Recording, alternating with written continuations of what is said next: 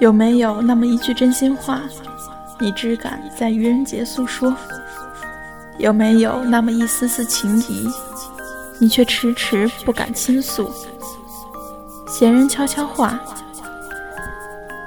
我说，你听。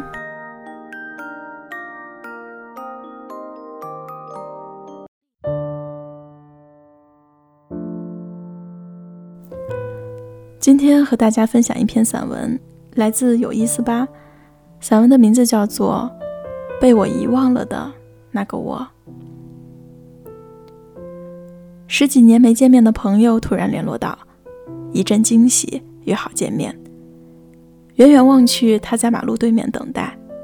虽然相隔这么久，可是我还是一眼就认出他来。也许时光会在我们额头、嘴角留下痕迹，但那种熟悉的气息还在。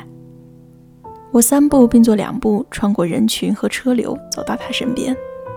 他略带惊讶，然后就给了我一个紧紧的拥抱。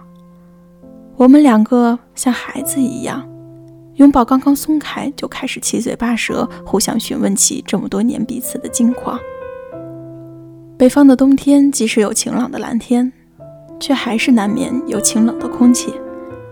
我们找了一家咖啡馆坐下，好友突然安静下来，仔细地看着我，半晌后，轻轻地说了一句：“西，你变了。”我有一些诧异，但还是垂下了眼帘，然后抬头说：“哦，是吗？当然会变啊，我们都老了嘛。”“不是，不是年龄的问题。”朋友轻声说：“你很年轻，甚至比起当年更加漂亮。可是有种说不出的变化。还记得吗？很多年前，你天不怕地不怕。”唯独害怕一个人过马路。那个时候，你每次过马路，如果有人在，就一定紧紧跟在人家的后面；如果没有人在，你就宁可等上半天。我记得最轻的一次，你就要迟到了，但是站在学校门口的马路旁迟疑了好久，还是过不去。后来我从你身后喊你，你见到我这个平时几乎连话都不说的人，竟然如释重负地笑了。然后你就像个孩子一样，拉着我的衣袖，小心翼翼地过了马路。你知道吗？就从那一天起，我决定要和你做朋友。后来你还说，你以后找男朋友一定要找一个每天拉着你过马路，不会让你害怕的人。朋友的话让我一下子沉默下来。这样的情节在他的记忆里如此清晰。可是我竟然几乎不记得，那个天不怕地不怕的我，那个唯独害怕过马路的我，那个想要找个依靠的我，在我慢慢长大的过程里，悄悄不见了。如今的我什么都怕，怕薪水太低不够供房买车，怕领导看清同事嫉妒，怕父母不健康孩子不听话，唯独不怕的是过马路。我已经可以在车水马龙里穿梭自如，甚至为了偶尔的赶时间，不顾交通信号一路闯过去。曾经面对生活一往无前的我，如今学会了害怕，所以反而除了过马路这样的小事，其他都是踌躇不前。深深吸了一口气，我突然开始怀念十几年前的自己，我又笑了。不过这一次明显更发自内心。我对朋友说：“说说你记忆里的那个我吧，我想知道那个时候的我是什么样子的。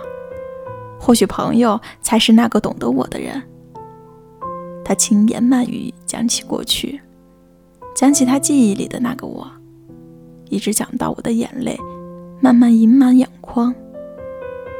原来被我遗忘了的那个我，那么可爱。那时候的我一点儿也不漂亮。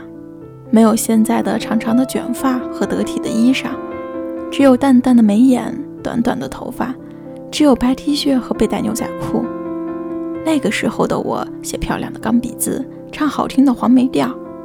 那个时候的我看古龙的武侠小说，偶像是叼着玫瑰花的阿布罗迪。那个时候的我是老师眼里最叛逆的好学生，是同伴眼里最值得信任的智囊团。可是，是什么时候开始，我收起了所有的刺？我学会戴上面具，温柔微笑，学会对别人、对自己都不诚实，学会用键盘打字却不说心里话。我像一块小小的石头，一点点棱角磨平，变得圆润光滑，却也不再像最初的我。我找到了那个愿意一直牵着我的手过马路的男人，他不善言语，但是却给了我最好的陪伴。而我却因为他不肯表达，就忘了他一直不曾松开的手。这么多年，我得到很多，也失去很多。我以为我变得更好了，开始聪明的懂得取舍，开始豁达懂得隐忍。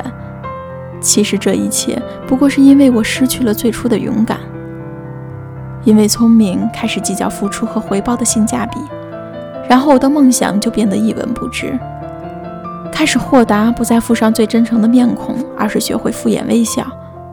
然而我换来了更虚假的敷衍和微笑。这样的变化就是长大吗？就是成熟吗？如果人生就是这样一个把自己变得不像自己的过程，那我们拥有它的意义究竟何在呢？和朋友分手时，朋友再一次抱抱我，对我说：“西。”你很好，以前的你，现在的你，我一样的喜欢。我也笑着回报他，轻轻的说声谢谢。